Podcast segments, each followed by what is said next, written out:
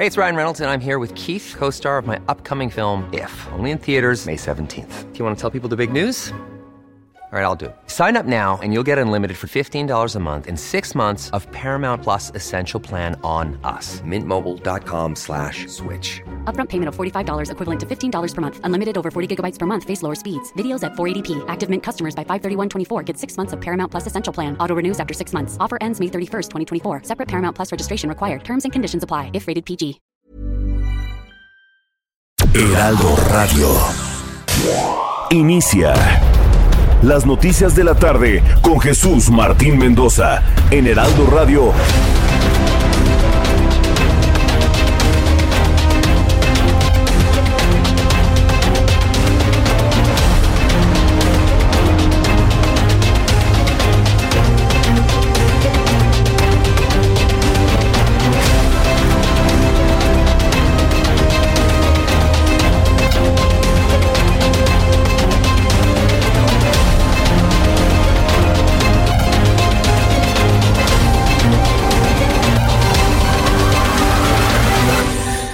6 de la tarde en punto, hora del centro de la República Mexicana. Bienvenidos, muy buenas tardes. Iniciamos el Heraldo Radio de esta tarde del miércoles 22 de julio del año 2020. Súbale el volumen a su radio. Le saluda Jesús Martín Mendoza porque te, le tengo una revisión de los asuntos más destacados hasta esta hora de la tarde.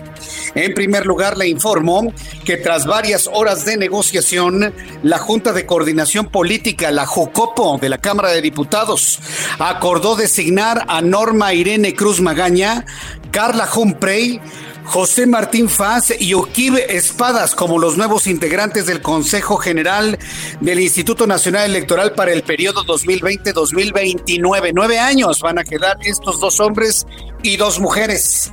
En primera lectura le puedo asegurar que son hombres y mujeres que hasta el momento no están involucrados dentro de algún partido político, por lo menos en lo que sabemos.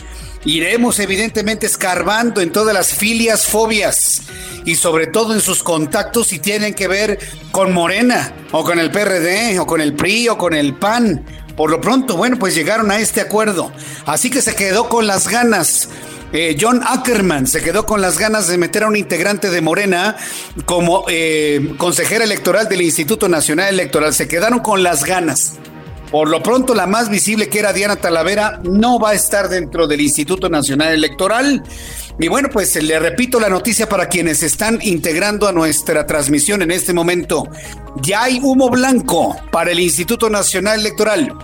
Ya hay cuatro nombres, dos hombres, dos mujeres, que van a integrarse al Instituto Nacional Electoral. Se trata de Norma Irene Cruz Magaña, Carla Humphrey, José Martín Faz y Uquibe Espadas como nuevos integrantes del Consejo General del Instituto Nacional Electoral para el periodo 2020-2029. Le voy a tener todos los detalles más adelante aquí en el Heraldo Radio y por supuesto sus opiniones de esto y otras noticias a través de nuestro canal Jesús Martín MX en YouTube y a través de mi cuenta de Twitter arroba Jesús Martín MX. Otro asunto que ha sido muy visible en las últimas horas fue la llegada del avión de la institución presidencial.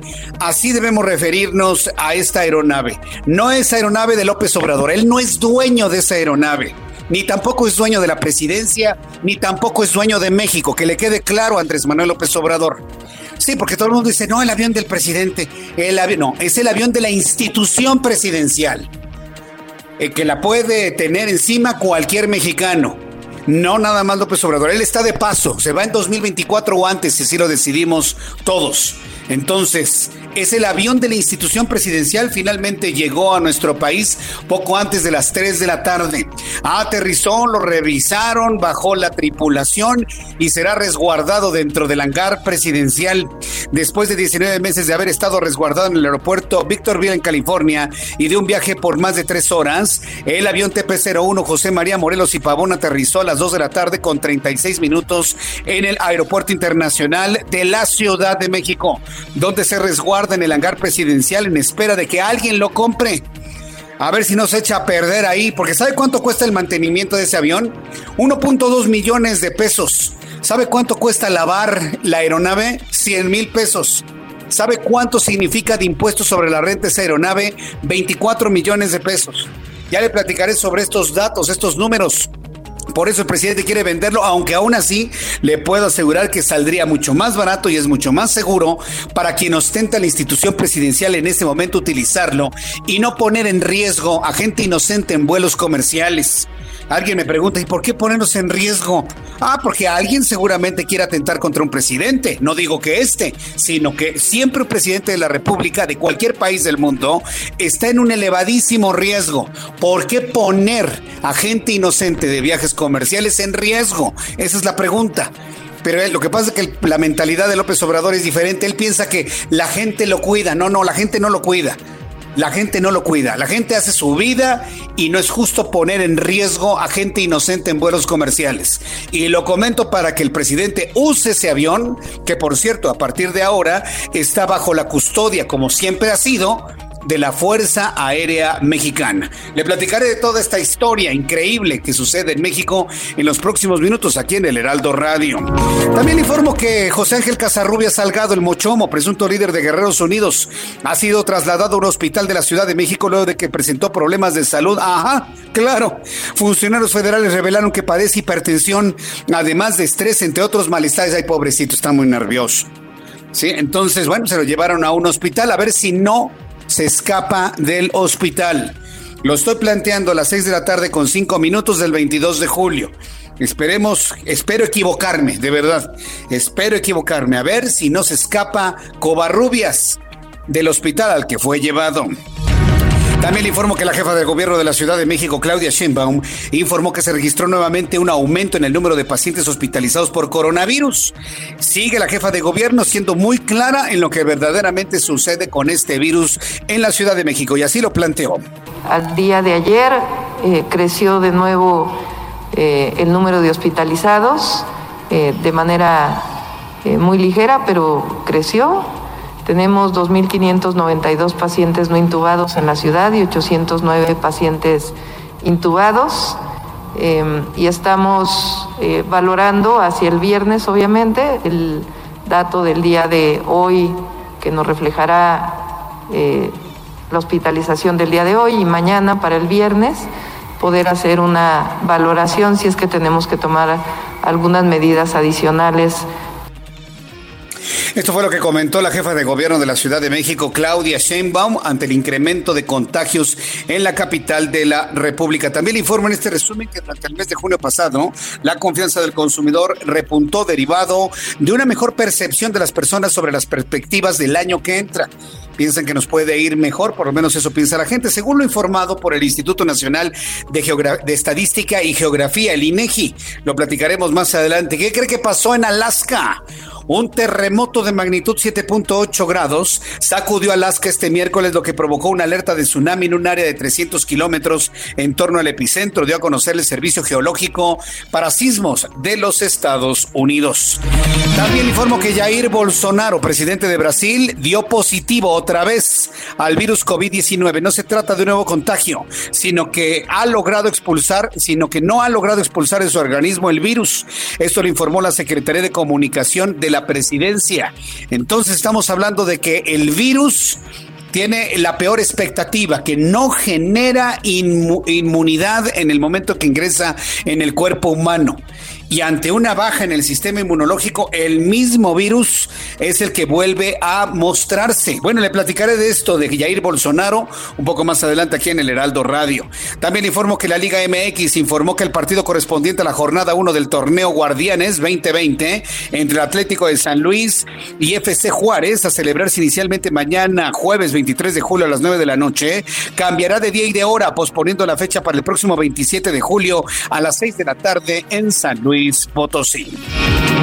Son las 6 de la tarde con 8 minutos, 18 horas con 8 minutos. Vamos a revisar la información de los estados. Y saludo con mucho gusto a nuestra compañera Charbel Lucio, corresponsal desde Morelia, Michoacán. Adelante, Charbel. ¿Qué tal, Jesús? Eh, la violencia sigue golpeando severamente a Michoacán y es que este día los cuerpos de seis jóvenes eh, sin vida fueron localizados en un inmueble de la ciudad de Pátzcuaro. Así lo confirmaron corporaciones de seguridad. Fueron pobladores quienes alertaron a los servicios de emergencia sobre la existencia de cadáveres en una vivienda de la calle Maestro Rural en la colonia Zapata, por lo que personal de la Guardia Nacional, Policía Michoacán y de la Fiscalía General del Estado se trasladaron hasta este lugar donde confirmaron la muerte de dos mujeres y de cuatro hombres. Todas las víctimas presentaban huellas de violencia, eh, disparos por arma de fuego y dos de ellos aparentemente fueron también degollados. Este crimen se presume ocurrió entre las 3 y las 7 de la mañana de este día. Los restos ya fueron trasladados al Servicio Médico Forense de la ciudad de Morelia para establecer cuál fue la causa de muerte y proceder a su identificación. Ese es el reporte desde Michoacán. Gracias por la información, Charbel. Seguimos pendientes. Seguimos pendientes. Vamos con Leticia Ríos, que es nuestra corresponsal en el Estado de México. Adelante, Leticia, ¿qué nos actualizas? Adelante. Hola, ¿qué tal? Eh, buenas tardes. Para informarte que durante este año el gobierno de Tlalnepantla destinará 61 millones de pesos en atención a la pandemia por COVID-19. Así lo informó el alcalde Raciel Pérez Cruz. Los recursos serán destinados para la adquisición de apoyos alimentarios, insumos de protección, así como un contrato de servicios funerarios de apoyo a las familias de las personas fallecidas. El alcalde rechazó que en Tlalnepantla se contemple la sanción para los ciudadanos que no utilicen cubrebocas, ya que esto podría derivar en actos de extorsión. Las autoridades municipales precisaron que en todo el municipio se tienen detectadas 10 comunidades que concentran el mayor número de contagios por COVID-19. Tlalnepantla Centro, Los Reyes Iztacala, Valle Ceilán, San Javier, San Juan Izhuatepec, Alnemex, Lázaro Cárdenas, Cuauhtémoc, La Zona y la Jorge Jiménez Cantú. Eh, también te comento, Jesús Martín, que a partir del próximo lunes 27 de julio eh, serán reabiertos los verificentros en el Estado de México. Los usuarios deberán realizar una cita ya sea a través de la página de internet de la Secretaría del Medio Ambiente del EDOMED o bien a través del número telefónico de cada verificentro. Hasta aquí mi información. Muchas gracias por la información, Leticia Ríos. Gracias, buena tarde. Germán Medrano, nuestro corresponsal en Los Cabos. Adelante, Germán. Gracias Jesús Martín, de nuevamente te saludo con gusto aquí en Baja California Sur. Ya quedó listo este protocolo bajo el cual estarán trabajando los albergues en esta temporada de ciclones 2020 y lo relacionado también con el traslado de las personas. Así lo dio a conocer el secretario general de gobierno Álvaro de la Peña Angulo, luego de encabezar este acto donde también se contó con la presencia de la comisionada estatal para la protección contra riesgos sanitarios, COEPRIS, Blanca Pulido, y el, y el subsecretario de Protección Civil, Alfredo Godínez. Se indicó que esta nueva dinámica a implementar consiste en establecer unidades de traslado con el mínimo de personas de acuerdo a la capacidad de estas unidades, es decir, si la unidad eh, caben 30 40 personas, el nuevo modelo indica que deberán trasladarse únicamente 15 personas.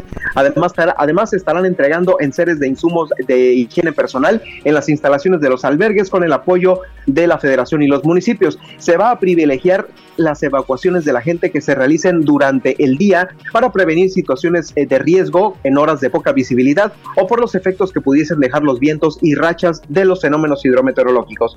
Jesús Martínez, el reporte desde Baja California Sur. Correcto, muchas gracias por la información, Germán Medrano.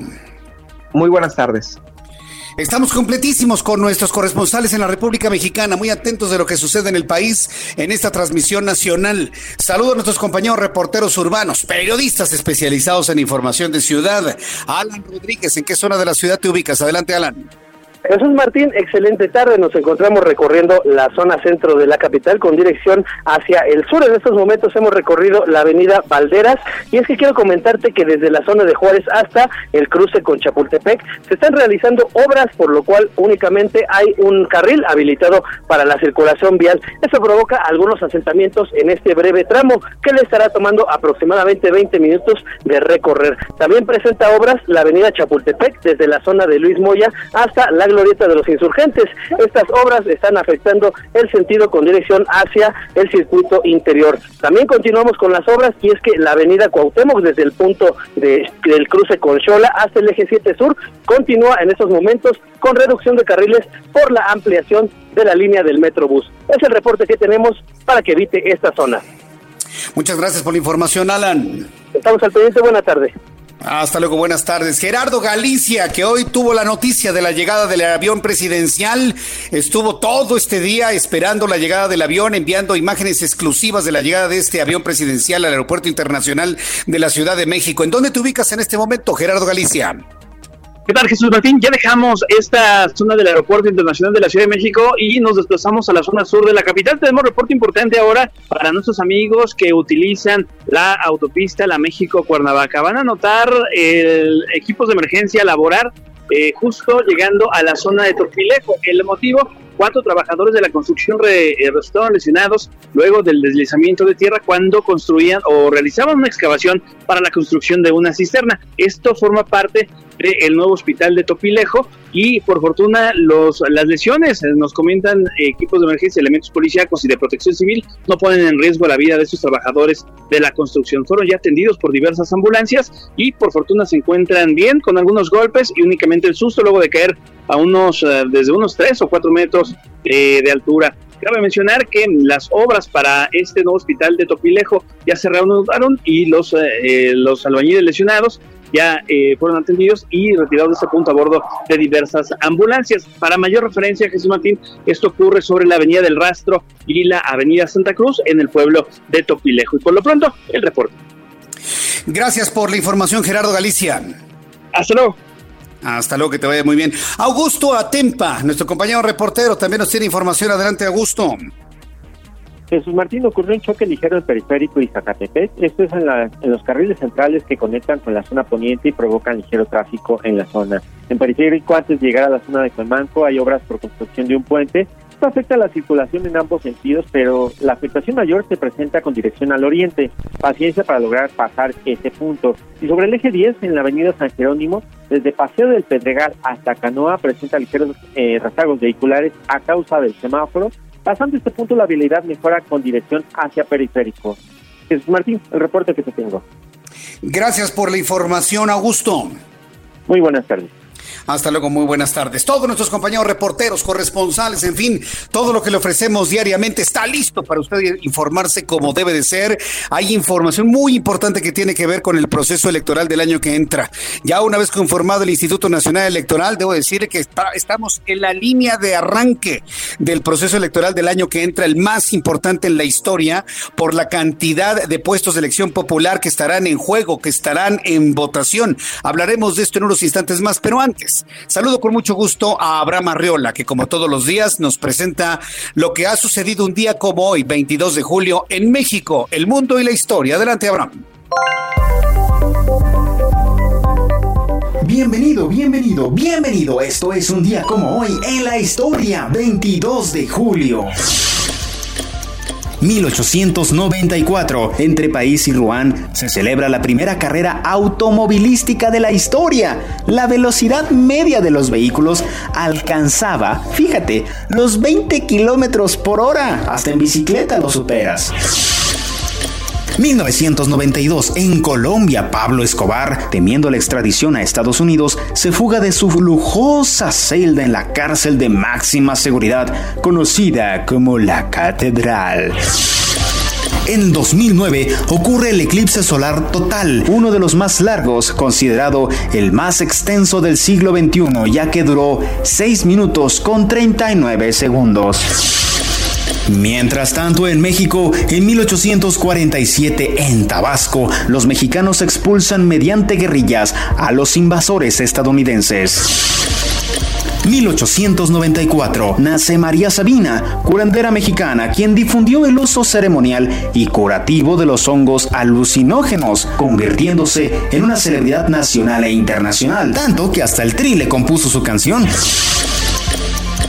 Hoy es el día de Pi, debido a que es una de las maneras de escribir esta fecha, 22.7, es decir, que puede ser visto como una división cuyo resultado es 3.142857, que es aproximado al número Pi. Y para nuestros amantes del anime, hoy es el día de One Piece. Desde 2017, allá en el país del sol naciente, en Japón, se conmemora el aniversario del manga esto fue un día como hoy en la historia. Gracias. Gracias, Abraham Arreola. Abraham Arreola me hizo recordar cuántos números se utilizan para el número pi. Fíjese que hace tiempo, hace unos días, me sorprendió mucho cuando estaba ayudándole a Ian, a mi hijo Ian, usted lo conoce, a hacer algunos cálculos. Resulta que ahora en las escuelas utilizan nada más 3.14. 3.14 y, los demás números, no, 3.14 es lo que nos ha dicho el profesor. Yo voy a revisar eso, porque cuando en mi época de primaria, Orlando, el número pi era 3.14. No, a mí me hacían utilizar el 3.141592.7. Y sí, no, no, no, no. En, el CUM eran mucho más estrictos. Entonces, ¿por qué cree que me lo sé? Son varios trillones de números decimales que han encontrado, pero por lo menos yo me sabía ese 3.141592.7. Y si somos estrictos, el 7 es 6 y luego sigue un 5. Esos son los que me sé, por supuesto. Pero ahora ya por economía de matemáticas 3.14 y se acabó. Gracias, mi querido Abraham Arriola. Como siempre, te agradezco toda la información que nos das a esta hora de la tarde. Sí, efectivamente, ya nuestros amigos me están eh, comentando sobre el número pi. Bien, vamos a los temas importantes del día de hoy. Voy a entrar en contacto con Nayeli Cortés. Súbale el volumen a su radio, por favor, a todos los que me escuchan en la República Mexicana. Vamos a escuchar a nuestra compañera reportera que desde muy temprano ha estado muy pendiente de esta discusión dentro de la Cámara de Diputados, que da por resultado ya dos hombres, dos mujeres que van a ocupar los cargos vacantes o los lugares vacantes en el Instituto Nacional Electoral. Nayeli Cortés, adelante, te escuchamos. Muy buenas tardes. Buenas tardes, Jesús Martín. Pues sí, en estos momentos ya está comenzando la votación de los cuatro nuevos consejeros electorales de Morma de la Cruz, Carla Humphrey, Fernando Faz y Upkif Espadas. Estas cuatro personas lograron el voto favorable de todas las fuerzas políticas en la Junta de Coordinación Política de la Cámara de Diputados y sus nombres fueron propuestos al Pleno de San Lázaro. Se prevé obviamente que esa mayoría que se mostró en la Jucopo también se refleje en la votación en el Pleno de San Lázaro. Eh, fue una negociación larga eh, que comenzó ayer a las 11 de la noche cuando se instaló formalmente la Junta de Coordinación Política y que continuó las primeras horas de este día, dos de las quintetas, la, la, quinteta 1 y la quinteta 3 se atoraron en algún momento. El nombre de Rita Bel López Vences, eh, que era identificada más cercana al PRI, pues salió del listado y fue sustituida por Norma de la Cruz, quien era la propuesta original de Morena y pues pues bueno, en el número, en la quinteta número 3, eh, se empezó a tambalear Fernando Fazmora, pero finalmente fue confirmado y pues después de que se lograron estos acuerdos, la Junta de Coordinación Política se comunicó vía Zoom con los cuatro para informarles pues que iban a ser votados y se convertirían en consejeros electorales a partir de que el Pleno pues eh, sume los votos y compruebe que lograron las dos terceras partes eh, de los votos a favor de los legisladores presentes. Estos cuatro personajes rendirán mañana protesta formalmente ante el Consejo General del INE alrededor del mediodía en una sesión híbrida, Jesús Martín, es decir, la mitad del Consejo, incluidos ellos cuatro, estarán presentes en, en, la, en la sala de plenos de Viaducto Tlalpan y la otra mitad pues seguirá por Zoom el desarrollo de la sesión. Y bueno, parte de lo que dijeron los coordinadores parlamentarios en la sesión de San Lázaro, te lo platico. Por ejemplo, eh, Mario Delgado, que es coordinador de Morena, dijo que quienes hoy serán electos no le pertenecen a nadie, no le deben el favor a ninguna fuerza política. Están aquí, dijo, por haber participado en el proceso. Y bueno, eh, Marco Gómez, que es diputado del PBM y bueno, también fue consejero electoral, él aseguró que les pidió que ellos enfrentaran al gobierno de frente con críticas en la mesa del Consejo General y no a tuitazos en alusión a consejeros como Ciro Murayama, que acostumbra contestarle a los al gobierno federal pues a través del Twitter. Y Verónica Juárez del Partido Revolucionario eh, del PRD aseguró que bueno, en esta negociación no hubo un burdo agandalle de la mayoría. Y pues como te decía, está transcurriendo ya la votación. Eh, hace un momento antes de tomar tu llamada iba, iban 105 votos a favor. No hay ningún aviso de que pueda complicarse y pues en unos minutos estaríamos ya teniendo cuatro consejeros electorales que tendrán a su cargo pues las elecciones de 2021. Jesús Martín. Bien, eh, esta votación terminará ¿qué? en cosa de 5 o 10 minutos a lo máximo, ¿no, eh, Nayeli? Efectivamente, el problema que hay en la Cámara de Diputados es que luego eh, se tardan un poco en sumar, no le salen las cuentas, pero eh, todo parece indicar que eh, ahora sí estará todo más claro porque será votación vía el tablero y no tendrán problemas con las sumas, Jesús Martín. Entonces sí, esperaríamos que en 10 minutos máximo tengamos ya un resultado. Bien, pues cuando se tenga ya el resultado, ya sea completamente oficial, te volvemos a marcar para que lo informemos a través del Heraldo Radio. Muchas gracias, Nayeli Cortés. Buenas tardes. Nayeli Cortés con la información número uno del día de hoy. Están votando ya los nombres de cuatro nuevos consejeros que serán Norma Irene Cruz, Carla Humphrey, que al platicaré sobre ella, Martín Fernando Faz y Ukib Espadas. Pero también debo decirle, antes de irme a los mensajes comerciales, que hay un personaje aquí que logró que llegara a buen puerto toda esta elección y se llama Mario Delgado el diputado Mario Delgado logró lo que no creíamos muchos, poner un punto de equilibrio y de independencia en esta elección. Voy a los mensajes y regreso con esta historia. Escuchas a Jesús Martín Mendoza con las noticias de la tarde por Heraldo Radio, una estación de Heraldo Media Group. Heraldo Radio, la HCL se comparte, se ve y ahora también se escucha.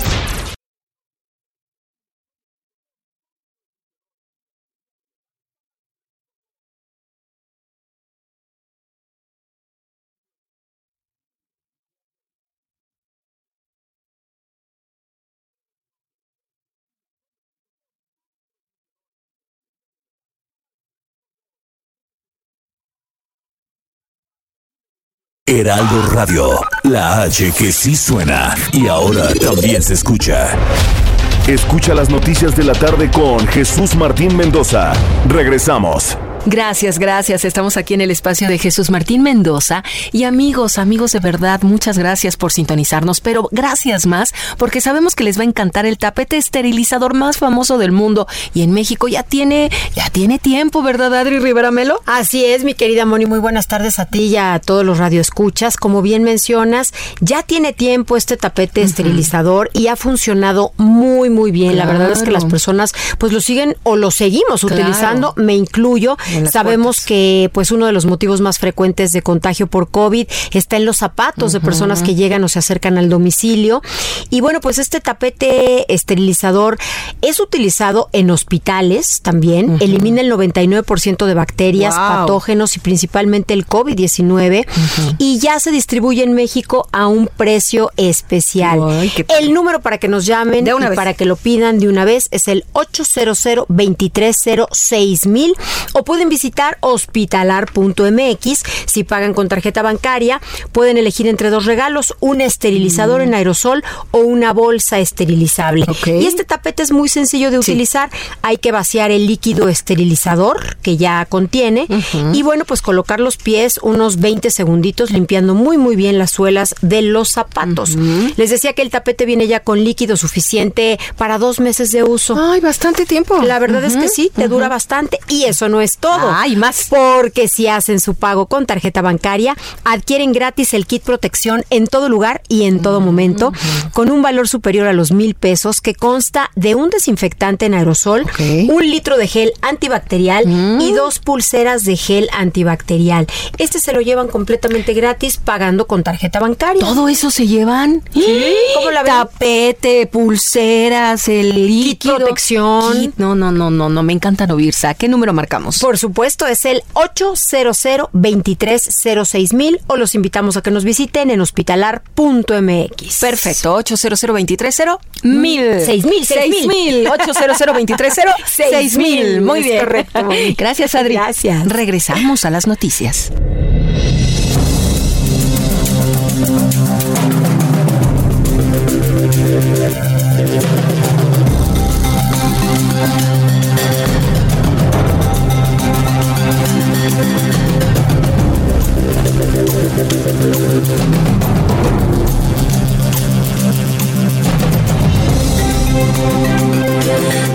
La tarde con 32 minutos hora del centro de la República Mexicana. Continuamos con información aquí en el Heraldo Radio. en toda la República Mexicana. Y bueno, pues estábamos platicando con nuestros amigos que nos ven a través de YouTube sobre el papel que está jugando un Mario Delgado al moverse en la Cámara de Diputados lo más independiente posible y con esto, bueno, pues atraer muchísimo capital político hacia sí mismo. Estoy buscando a Mario Delgado, espero que en la primera oportunidad que tenga de un tiempo libre ahí en la Cámara de Diputados podamos platicar con él, porque hay que, hay que reconocerle finalmente que impidió que algunos hicieran su voluntad de meter a gente afín o pertenecientes a partidos políticos. Entonces, esto también hay que reconocérselo. Segundo tema del día de hoy, la llegada del avión presidencial TP-01 el avión de la institución presidencial. A mí he estado yo cambiando este concepto de avión presidencial al avión de la institución presidencial, porque tiene que entender este presidente que tenemos actualmente y los que vengan en el futuro, que son aves de paso. Todos en la vida estamos de paso, pero con mayor razón un presidente de la República se va a los seis años. En el caso de López Obrador se va en cinco años, diez meses, en tres años y medio ya, adiós, bye, se acabó. Entonces él tiene que entender, él tiene que entender que no es su avión y no puede vender lo que no es suyo. Debe entender que la presidencia no es suya, no puede hacer lo que se le venga en gana con la institución presidencial y debe entender que el país no es de él y no puede hacer lo que se le venga en gana con la Cámara de Diputados, con el Poder Judicial, con el Instituto Nacional Electoral, ni con los fideicomisos, ni con nada. Yo no puedo quedarme sin decir esto, porque parece, parece, se mueve como dueño, como si las cosas le pertenecieran. Ahora, como ya no pudieron pagar la renta allá en el hangar que lo tenían en California, pues no tienen otra más que regresarlo. Y todavía nos anuncian, y se va a hacer cargo la Fuerza Aérea Mexicana. Siempre la Fuerza Aérea ha estado, eh, ha estado pendiente, vela de las aeronaves que utiliza el Ejecutivo Nacional, que es el comandante supremo de las Fuerzas Armadas. No puede ser distinto. Entonces, para la gente menos informada, suena, ¡ay, qué bien nuestro presidente! Pone el avión a disposición de las fuerzas, eh, de la Fuerza Aérea. Siempre ha sido así, señores. Entonces, que no le vendan espejitos, por favor. Que no le vendan espejitos informativos. El avión presidencial TP-01 volvió a México tras permanecer en resguardo en un hangar privado en California, en los Estados Unidos, desde diciembre de 2018. El avión de la institución presidencial TP-01, José María Morelos y Pavón, procedente del aeropuerto logístico del sur de California, conocido como Victorville, aterrizó a las 2 de la tarde con 36 minutos en las instalaciones, bueno, en el aeropuerto internacional de la Ciudad de México, luego carreteó hasta las instalaciones de la Fuerza Aérea Mexicana en el aeropuerto internacional de esta gran ciudad de México. Subió personal de la Fuerza Aérea para inspeccionar las condiciones en las que llegó el avión. Vimos a lo lejos, con base en las imágenes que nos envió Gerardo Galicia, la tripulación que se trajo el avión hasta acá y bueno, finalmente se queda en México. Aquí no les cuesta guardarlo, estaba guardado allá. Están a la espera de que alguien lo compre, para ver si alguien lo compra. Y yo sigo insistiendo que el presidente de este país, que no es dueño de nada, es un servidor público, es un empleado que le pagamos con nuestros impuestos, debe hacer uso de, esta, de este instrumento. ¿Por qué debe hacer uso de este instrumento? Primero, por su seguridad. Segundo, por el tiempo corto que recorre. Y en tercer lugar, porque no es justo que utilice a pasajeros, no es justo que utilice a gente inocente como escudos humanos en sus viajes. Sí, porque es lo, es lo, que está haciendo. Utiliza gente inocente que va en un vuelo comercial como escudo humano. Y eso no se vale, presidente. Eso vulnera los derechos humanos de las demás personas. Entonces tenemos que plantearlo de esa manera. ¿Por qué viaja en vuelos comerciales? ¿Para no gastar? Ahí está su avión presidencial. Ahí está el avión que utiliza la institución presidencial. Los utiliza de escudos humanos. Por eso las personas que van en los aviones comerciales donde sube el presidente deberían tener toda la libertad de bajarse del avión y decir, a mí no me vas a usar de escudo humano para que no te pase nada. Y hay que decirlo como es finalmente, aunque no les guste. Ahí hay un instrumento que está subutilizado, nadie lo va a querer comprar, pues que lo use quien actualmente, temporalmente y por este cortísimo tiempo, será presidente de este país. Entonces sí hay que decirlo con toda claridad. Entonces ya está aquí en México y veremos finalmente cuál va a ser el uso que le van a dar a este avión, porque yo no creo que lo vayan a vender. Tercera noticia importante de este día, la presentación de una, de una propuesta de reforma al sistema de pensiones de nuestro país. Esto fue algo central y, y, aquí voy a comentarle esto que ya le había dicho. Para mí, desde mi punto de vista, las conferencias matutinas son totalmente irrelevantes, son una pérdida de tiempo, no tienen ningún sentido, pero hoy es una excepción. Hoy sí vale la pena dar detalles de lo que ocurrió en la conferencia matutina, porque más que una conferencia de campaña, como lo ha venido haciendo López Obrador, esta sí fue una conferencia informativa en la cual vimos el acercamiento de dos entidades que estaban divorciadas e irreconciliables. ¿Quiénes son? Los empresarios de México y la presidencia de la República. Y quien operó esta reconciliación, este acercamiento, fue el senador Ricardo Monreal, que no quepa duda Finalmente, la propuesta de reforma al sistema de pensiones emana del propio Consejo Coordinador Empresarial. Es negociada con Ricardo Monreal o platicada con Ricardo Monreal. Él opera el convencimiento de López Obrador para reunirse nuevamente con Carlos Salazar Lomelín y se dio finalmente el encuentro esta mañana. El gobierno encabezado por Andrés Manuel López Obrador y el Consejo Coordinador Empresarial juntos presentaron una propuesta de reforma al sistema de ahorro para el retiro. Nosotros hemos sido muy críticos, yo en lo personal he sido muy crítico y he levantado las luces de alerta de que no permitamos que desaparezcan las afores, que desaparezca la CONSAR y que esos 5 millones de millones de pesos pasen a conformar el fondo del Banco del Bienestar. Eso sería como nacionalizar la banca, eso sería un verdadero robo a los trabajadores en sus ahorros. Lo hemos dicho claramente como es. La propuesta que hoy se presentó como emana de los propios empresarios no trae nada de eso, ¿eh? Mantiene las Afores, mantiene la CONSAR, pero tiene elementos que vale la pena que usted conozca. Entre los puntos más destacados de esta propuesta que fue informada hoy en la mañana, eh, se encuentra que la tasa de reemplazo se elevará de un 31 a 54%, principalmente en trabajadores que tengan al menos cinco salarios mínimos, es decir, beneficiar a los que menos ganan. Otro punto que llama poderosamente la atención es que con la actual ley de pensiones, una persona puede recibir su pensión en 25 años de trabajo ahora solamente necesitará 15 años. Si lo vemos en semanas, tenía usted que cotizar 1.250 semanas, ahora con 750 será más que suficiente, cifra que poco a poco irá incrementando con el paso de los años, en función de los nuevos trabajadores, en función del aumento en la expectativa de vida, pero el tener acceso a una pensión adelantada, para quienes están con la ley de 1997, pues les garantiza que más personas, cuando lleguen a la edad requerida, obtengan una pensión, por lo menos así está visualizado. Le digo, esto fue diseñado por los empresarios en el país. Otro punto es el aumento de la aportación total correspondiente a los trabajadores. Actualmente las empresas aportan 6.5% y ahora las empresas tendrán que aportar el 15%. Yo estoy seguro que muchas empresas van a decir no. Jesús Martín, yo no puedo dar ese aporte. Otros habrán dicho, no, pues se lo quito al trabajador y lo aporto al ahorro.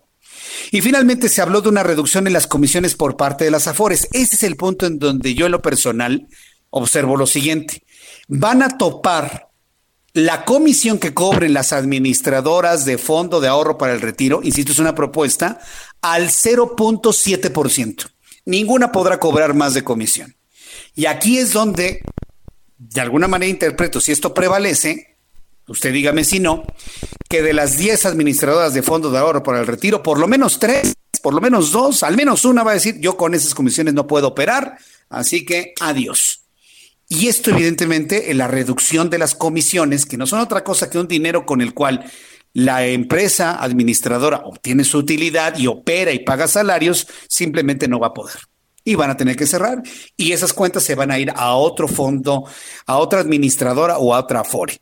Con esto se van a empezar a reducir el número de administradoras. Es muy importante esto. ¿eh? Andrés Manuel López Obrador agradeció en varias ocasiones el apoyo del Consejo Coordinador Empresarial. Dijo que pese al distanciamiento nunca dejaron de trabajar juntos. Y yo creo que ese es un momento muy importante de la conferencia matutina, en donde vimos a un presidente de alguna manera satisfecho porque él no encontraba la forma, hay que decirlo, senador Ricardo Monreal de volver a tener este diálogo, este encuentro, esta comunicación con los empresarios del país aglutinados en el Consejo Coordinador Empresarial. Esto fue lo que dijo en la mañana. Esto es un complemento a la pensión específica a trabajadores y no es un programa que pueda mantenerse durante un gobierno y quitarse. Ya esta pensión se elevó a rango constitucional. Esté quien esté, se tiene que garantizar esa pensión, ese complemento a la pensión a los trabajadores. Bueno, pues esto fue lo que comentó el presidente de la República. Le voy a presentar más adelante lo que dijo Carlos, Carlos Salazar Lomelín, lo que dijo Ricardo Monreal. Sí tenemos esos audios, ¿verdad, este Orlando? Sí, para poder, eh, en lo que yo le digo en qué consiste la reforma al sistema de pensiones, pues de alguna manera eh, también tener lo comentado por estos dos actores importantes, Ricardo Monreal y Carlos Salazar Lomelín. ¿En qué consiste la reforma al sistema de pensiones? Bueno, pues aumenta la pensión del trabajador en un 40%. O sea, nos dijeron tanto el presidente como el senador Ricardo Monreal y el propio Carlos Salazar representando a los empresarios, que esta propuesta pone en el centro de la importancia a los trabajadores. Entonces, aumenta la pensión del trabajador en un 40%. Reduce el tiempo de cotización de 1.250 semanas a 750 semanas. Evita incrementar la aportación de los trabajadores. Aumenta la cuota a cargo de los empleadores.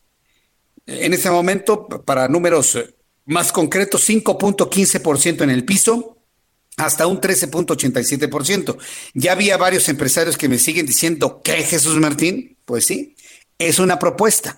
Evidentemente estos números van a ir subiendo, bajando, cambiando, ajustándose una vez que entre en la discusión. ¿Cuándo se va a discutir todo esto? En el periodo ordinario de sesiones que empieza en septiembre.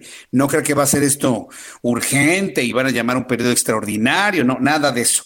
A partir del mes de septiembre que empiece el periodo ordinario de sesiones en la Cámara de Diputados y Senadores, se va a empezar a revisar este asunto. Otro asunto importante, incrementan los trabajadores con derecho a pensión, pasan del 56% al 97%. Transforma la aportación del gobierno en una cuota social concentrada en los trabajadores de menores ingresos. Otro de los beneficios, según lo que se ha presentado, es que beneficia a los trabajadores que están bajo el sistema de Afore, reduce las comisiones cobradas por la Afore y permite la inversión en proyectos de infraestructura. Es decir, las Afores van a tener que cobrar menos por sus servicios. La libertad que hay en cuanto al porcentaje de comisiones que cobren es lo que da la oferta y la demanda dentro de las Afores, donde usted dice, no, pues esta me cobra más, esta me cobra menos, bueno, me voy con esta. Usted tiene que hacer un equilibrio no tanto en, que le en la que le cobre menos, sino la que le dé el mejor servicio. Eso es muy importante. Que le dé el mejor servicio de información, el mejor servicio de estados de cuenta, la mejor tasa de interés para el rendimiento o tasa de rendimiento de aportaciones voluntarias. Otro de los asuntos que se han destacado de esta propuesta, propuesta propuesta de reforma busca aumentar de manera sustancial el nivel de ahorro del país y disminuir la pensión sobre las finanzas públicas. Y bueno, pues ahora se podrá gozar de la pensión a partir de los 60 años, no 65, 60 años. Hay, quienes han analizado que esta propuesta de alguna manera le quita la responsabilidad al gobierno de poder velar por los adultos mayores y que obtengan su dinero en su en el inicio de su edad adulta, pues de una manera más rápida. Todo es cuestión de analizarlo, pero esto evidentemente tiene que ir a una discusión en el legislativo profunda, a una aprobación evidentemente en, en los congresos de los estados. Yo creo que una discusión de esta tendrá que abrir un parlamento, tendrá que haber el parlamento abierto necesariamente, en donde se consulte a las cúpulas obreras, a las cúpulas empresariales, a las cúpulas industriales. Esto no va a ser tan sencillo, ¿eh? Esto se va a llevar su tiempo y puede llevarse inclusive hasta más de un año la discusión. Pero lo que es importante señalar es que hoy se dio el primer paso se dio el primer paso en donde evidentemente la oposición, atención señores de oposición, ustedes están obligados a que en esta discusión se pongan los candados necesarios para evitar que desde el punto de vista legislativo el presidente pueda echar mano de ese dinero, que desaparezcan las afores, que intervenga el Banco del Bienestar, nada de eso. Esto es lo que se tenía que corregir de las afores en una reforma y es una propuesta. Bueno, pues nos parece bien hasta ahí, en tanto no desaparezcan estas administradoras de fondo de ahorro para el retiro con el pretexto de llevarse el dinero con mejores rendimientos al Banco del Bienestar. Entonces, eso que sospechábamos muchos, que inclusive fue parte de una propuesta de un legislador de Morena, ¿se acuerda? Se apellidaba Santiago Santos, ese hombre, eso que prendió las alertas, bueno, pues no se ve contemplada en la propuesta que hizo el Consejo Coordinador Empresarial.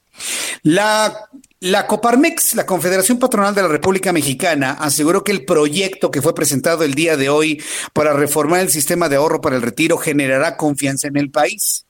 Mire, ya para que un Gustavo de Hoyos, que es el presidente de Coparmex, que se ha declarado pues profundamente crítico el presidente de la República, vea con buenos ojos la propuesta, significa que tiene elementos como para poder eh, analizarla y verla con buenos ojos. ¿no?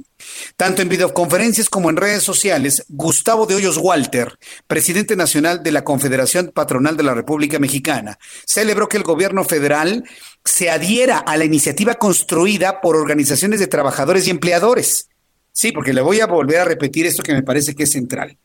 Esta propuesta de reforma al sistema de pensiones no la hizo el gobierno de López Obrador. La armó el Consejo Coordinador Empresarial en combinación con organizaciones de trabajadores. Se presentó al Senado de la República. El Senado de la República le gustó, lo consideraron apropiado para ir a una reforma necesaria, nos dicen se le comentó al presidente con palitos y bolitas, y no estuvo Carlos Allende ahí, sino que ahí Ricardo Monreal tuvo que decir, estas son las ventajas, estas son las ventajas, y políticamente estas son nuestras ventajas. Accedió el presidente y se dio el encuentro del día de hoy. Vuelvo a decirle a ustedes, una propuesta, es una propuesta que está sujeta a muchas modificaciones una vez que entre a discusión, nos dicen y prometen a partir del próximo periodo ordinario de sesiones en el mes de septiembre. También este miércoles la Comisión de Transparencia y Anticorrupción aprobó la reforma a la ley de adquisiciones que va a permitir al gobierno federal realizar licitaciones públicas en el extranjero para adquirir medicamentos y vacunas vía organismos intergubernamentales. Eh, estuve platicando con, con Amado Azueta, nuestro compañero reportero, que estuvo muy pendiente precisamente de eso, porque mientras se discutía todo lo de los nuevos consejeros del Instituto Nacional Electoral, los partidos de oposición comentaron que esto se trató de un albazo. Resulta que hicieron un albazo porque aprobaron algo que no estaba dentro del orden del día. Y la Comisión de Transparencia Anticorrupción habría aprobado la ley de adquisiciones con el objeto de hacer estas licitaciones, inclusive en el extranjero.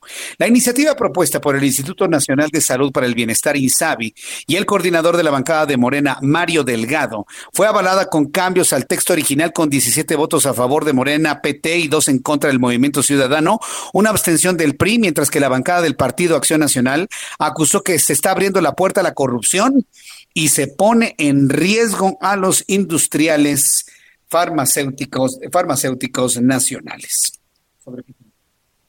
Son las seis de la tarde con 50 minutos, hora del centro de la República Mexicana. Eh, vamos a entrar en comunicación en estos momentos con Dolores Padierna, eh, diputada del Movimiento de Regeneración Nacional. Dolores Padierna, me da mucho gusto saludarla. Bienvenida, muy buenas tardes.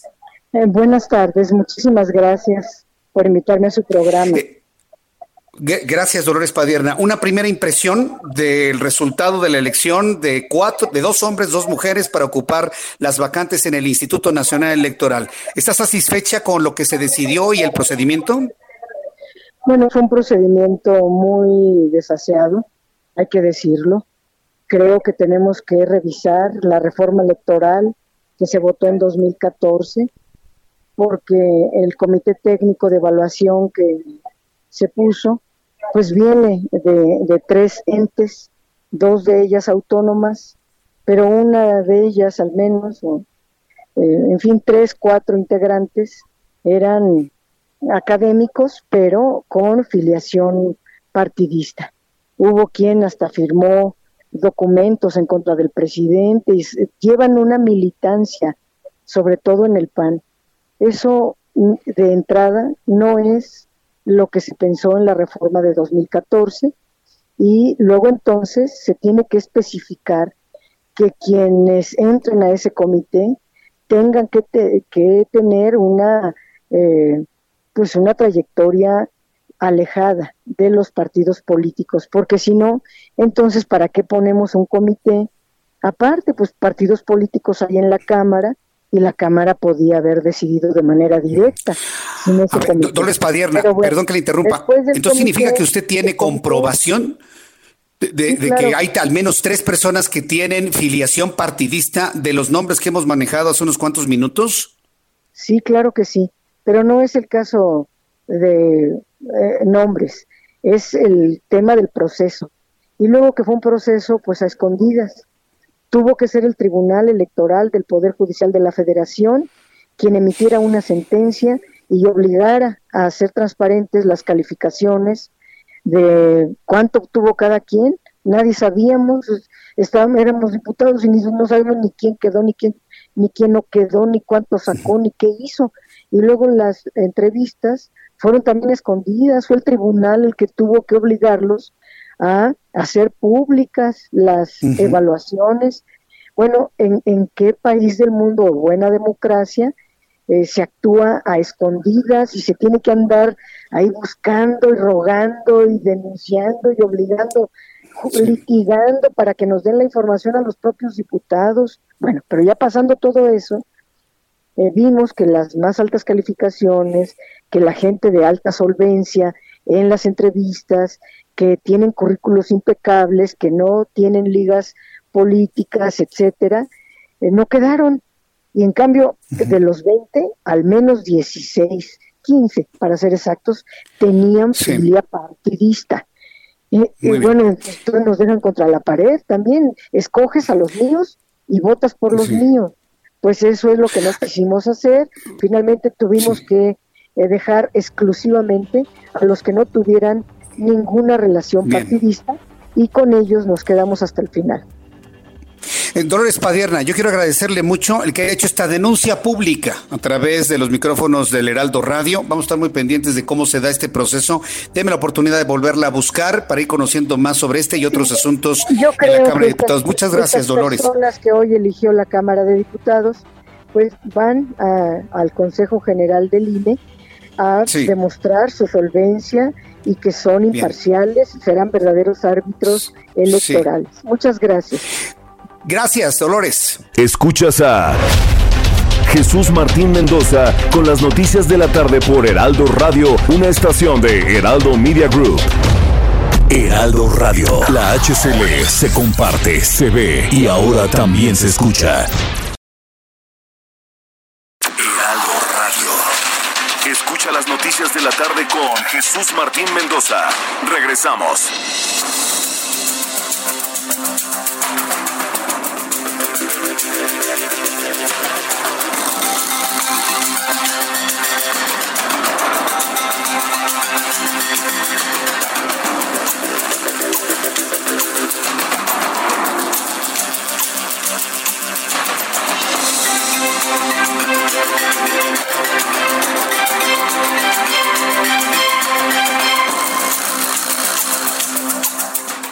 Son las 7 en punto, 19 horas en punto hora del centro de la República Mexicana. Escucha usted el Heraldo Radio, le presento un resumen con las noticias más destacadas hasta este momento. En primer lugar, la Fiscalía General de la República no pudo imputar a la esposa de Carlos Ahumada y difiere en la audiencia. La Fiscalía General de la República pretendió imputar hoy a Cecilia Gursa González, esposa del empresario Carlos Ahumada Kurtz, el delito de defraudación fiscal equiparada luego de que judicializó una carpeta de investigación en su contra. Sin embargo, la defensa solicitó diferir la audiencia al argumentar que corre riesgo la salud de su clienta por la contingencia sanitaria, a lo que accedió el juez. La audiencia inicial comenzó a las once y media de la mañana en el Centro de Justicia Penal Federal del Reclusorio Sur de la Ciudad de México y la presidió el juez de control Felipe de Jesús Delgadillo Padierna. También le informo que la Universidad Nacional Autónoma de México, atención a quienes eh, son aspirantes de la UNAM, dio a conocer que las instalaciones de la Escuela Nacional Preparatoria Plantel 3 Justo Sierra fueron entregadas tras al menos seis meses, medio año de permanecer robadas. Eso ya lo dije yo. Después de permanecer robadas. En un comunicado explicó que este mediodía se reunieron con quienes mantenían tomado el plantel y lograron alcanzar acuerdos por lo que las autoridades universitarias recibieron ya las instalaciones destrozadas, mugrientas, sucias, pero finalmente las recuperaron. La Organización Mundial de la Salud informó que los investigadores están haciendo buenos progresos en el desarrollo de una vacuna contra el COVID-19 y hay varios ensayos clínicos en etapas finales que son prometedoras, pero las primeras inmunizaciones no se esperan hasta inicios de 2021. Mike Ryan, jefe del programa de emergencias de la Organización Mundial de la Salud, dijo que el organismo está trabajando para garantizar una distribución justa de las vacunas, pero mientras tanto es clave suprimir la propagación del virus. Estados Unidos llega a un acuerdo con Pfizer y Biotech para producir 100 mil millones de vacunas contra el COVID-19. Hoy el gobierno de Donald Trump dio a conocer el acuerdo que alcanzó con la firma Pfizer y con la firma alemana Biotech por más de 1.950 millones de dólares para producir y suministrar al país 100 millones, le dije 100 mil, corrijo, 100 millones de dosis de su candidata a vacuna contra el COVID-19. El Departamento de Salud y de Defensa agregó que con este contrato permitirá a los Estados Unidos recibir un volumen adicional de 500 millones de dosis. Pfizer entregará la cura en cuanto reciba la autorización para el uso de emergencia o una licencia de la Administración de Fármacos y Alimentos, la FDA de los Estados Unidos, pero antes debe de demostrar su efectividad y seguridad en las pruebas de la fase número 3. Estas son las noticias en resumen. Le invito para que siga con nosotros. Le saluda Jesús Martín Mendoza.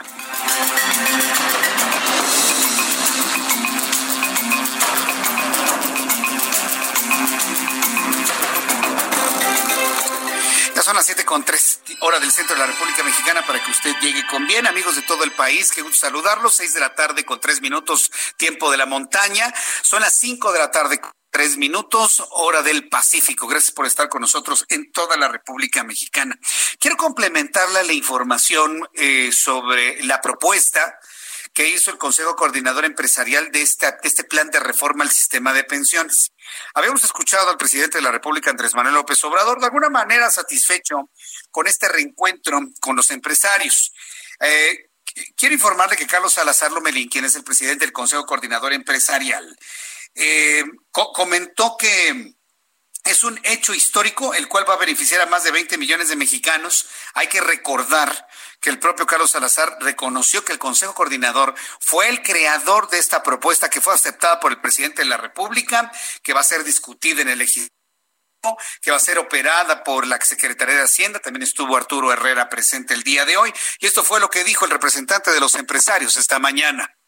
Ha sido el trabajo de muchos, muchísimas personas que se han unido dentro del sector empresarial que hemos podido de alguna manera todos en conjunto, con nuestras propias diferencias y discusiones, encontrar lo más importante que es una solución a un problema trascendente. Yo agradezco enormemente a las 12 organizaciones que conforman el sector empresarial, que son coordinados a través del trabajo del CCE, el apoyo irrestricto que le han dado a esta propuesta. Aquí han estado los comerciantes, los agricultores, los industriales manufactureros, los exportadores. Esto fue lo que dijo Carlos Salazar Lomelín. Se sentía tranquilo, contento, satisfecho de poder lograr nuevamente este contacto con el presidente de la República. En su oportunidad, Ricardo Monreal, que debo decirle es el segundo personaje de esta noticia el día de hoy, porque fue el que el que movió la cuna, fue el que operó finalmente el que esta propuesta desde los empresarios fuera bien vista por el legislativo y aprobada en principio por el ejecutivo. Ricardo Monreal comentaba lo siguiente. Si se aprueba por el Congreso esta propuesta, bastarían con que coticen 750 semanas, es decir, promedio de 15 años y tendría garantizado el trabajador o la trabajadora la pensión. Pero además, una cosa importantísima, el sector patronal, los patrones, aumentan su aportación de 5.5 que es actualmente a 15.88 esto fue lo que comentó Ricardo Monreal, explicando precisamente los beneficios de esta propuesta que le envió al Ejecutivo. Entonces, bueno, pues estaremos muy atentos de, de todo ello que nos está de alguna manera generando una serie de análisis y comentarios en este programa y por supuesto a lo largo de los siguientes días. Me está informando Jesús Salazar Valencia, muchas gracias Jesús, que ya tiene los números sobre COVID-19. Le adelanto, 362.374 confirmados y 41.190 muertos. 41.190 muertos, son como 600, ahorita hacemos los cálculos, según lo que ha dado a conocer la Secretaría de Salud. Recuerde que de la Secretaría de Salud de esta hora de la tarde.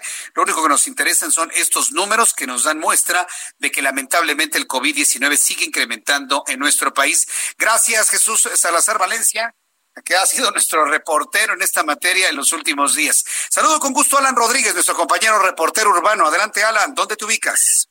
Hola, ¿qué tal Jesús Martín? Muy buenas tardes. Venimos a dar un recorrido a la zona rosa y es que en estos momentos es un punto en el que no se está respetando las medidas de sana distancia. Hay mucho comercio informal instalado en calles como Hamburgo, Génova y la calle de Liverpool, en donde incluso se encuentra la Secretaría de Seguridad Ciudadana también. En la glorieta de los insurgentes podemos observar un gran número de parejas y de personas que vienen a realizar actividades de convivencia y de, de pues algunos de ellos, la mayoría, están incumpliendo con las medidas de sana distancia, no están pues procurando incluso hemos observado algunas personas compartiendo muestras de cariño. Un punto, sin duda alguna, importante para que las autoridades capitalinas presten atención y es que ese eh, pues podría convertirse en un foco bastante fuerte de contagios. Eh, repítenos en dónde ocurre esto, Alan, para que el público no, no se confíe, por favor. Esto es en la zona rosa, perímetro de las calles de Hamburgo, es en donde hay mucho ambulantaje, se están compartiendo muertas de cariño, incluso algunos de los visitantes. Y pues bueno, en la zona de alrededor de la zona rosa, entre la calle de Insurgentes y la avenida Paseo de la Reforma, en todo este cuadro que conforman es en donde podemos observar un gran número de visitantes. Cuando hablas de que se están compartiendo muestras de cariño, ¿qué me quieres decir? Que se están besando hay en la parejas boca. Sí, hay parejas besándose en la boca, hay personas pues abrazadas en este en, la glorieta de sus urgentes, pasando una tarde disfrutando la tarde, pues eh, en estos momentos nublada, pero pues todo esto incumple severamente las medidas de sana distancia. Correcto, bueno, pues gracias por la información, Alan Rodríguez. Excelente tarde, estamos al pendiente. Excelente, hasta al pendiente. Pues imagínense, ¿cuándo se hubiera imaginado que la gente besándose en la calle se convirtiera en una noticia que nos alarma, ¿no? Sobre todo por la cantidad y el riesgo de los contagios que nomás no se ve. Vamos con Gerardo Galicia, que nos tiene más información. Adelante, Gerardo.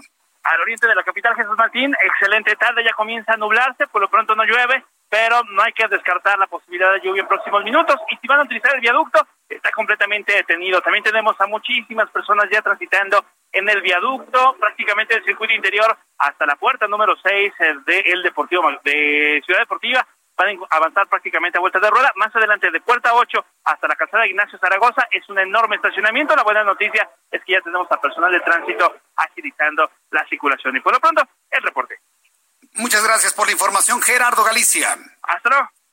Hasta luego, Gerardo, recorriendo las calles de la Ciudad de México. Así también lo hace Augusto Atempa. Adelante, Augusto. Jesús Martín, tenemos tráfico pesado en el eje 8 desde Insurgentes hasta la hasta el eje central y es que en esta avenida, eh, en el cruce de la avenida Universidad, hay obras que complican la circulación y reducen los carriles de cuatro a solamente dos. Otra avenida que también presenta lento avance es el eje 7 Félix Cuevas, esto en el cruce con la avenida Universidad. Pasando este punto, la vialidad mejora considerablemente con dirección hacia insurgentes. Tenemos un choque en, el, en Urraza y División del Norte en la, en la colonia del Valle, y esto provoca asentamientos con dirección hacia José María Bertis. Como alternativa pueden utilizar la avenida de Pilares. Jesús Martín, mi reporte. Muchas gracias por la información, Augusto Atempa. Muy buenas tardes. Hasta luego, muy buenas tardes. Todos nuestros compañeros reporteros muy atentos de la información que se está generando para decirle por dónde sí, por dónde no debe circular. Por cierto, ya me tocaron unos embotellamientos brutales en la Ciudad de México. O sea, avanza el tiempo, nosotros nos dedicamos a informarle que está creciendo el contagio y parece que menos importa, ¿eh? Parece que menos importa. Si alguien ya me dijo que qué hacía yo en las calles, pues es que voy al foro de televisión del Heraldo. Ahí voy al foro, hago televisión una hora y me salgo luego, luego, luego, ¿no? Estoy en un foro completamente solo, dividido por unos cristales de todo mi equipo, y nada más entro, llego a mi oficina, de ahí al foro, del foro hacia afuera y listo, se acabó. Y radio lo hacemos a distancia todavía.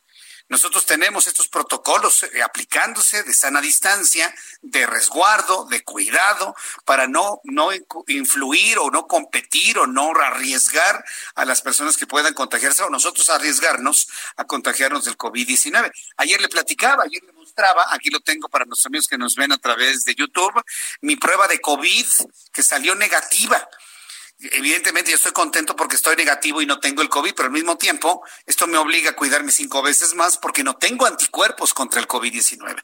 Aquí está precisamente la prueba y pues, mantenernos con la sana distancia. Antes de informar de lo que sucede en la capital de la República en cuanto a COVID, decir a nuestros amigos en el interior de la República Mexicana que esto que le voy a informar puede ocurrir en sus localidades, puede ocurrir en sus ciudades, puede ocurrir donde usted me esté escuchando, ya sea en el norte, en el occidente, en el sur, en el sureste, en el Golfo, en el Bajío, eh, en, en la Laguna, en donde usted me escuche en estos momentos en la República Mexicana porque el COVID va a estar para arriba y va a estar para abajo. Por ejemplo, hace unos instantes ya la Secretaría de Salud dio a conocer los números más importantes de COVID-19. De ayer a hoy se han sumado 790 mexicanos muertos y tenemos en este momento 41.190. Eh, de ayer a hoy, ayer había 356.255 personas transmitidas con el virus, ahora hay 362.374. Con base en esta información, que se da sobre COVID-19 por parte de la Secretaría de Salud. Hemos hecho ya los cálculos y el índice de letalidad subió un poquitito. Ayer era de 11.34, hoy es de 11.36. Entonces, no, no es un juego esto, ¿eh? Y todas esas informaciones que había dicho López Gatel de que iba a la baja, con la propia estadística que da a conocer la Secretaría de Salud, se han ido por el suelo sus comentarios de que va a la baja.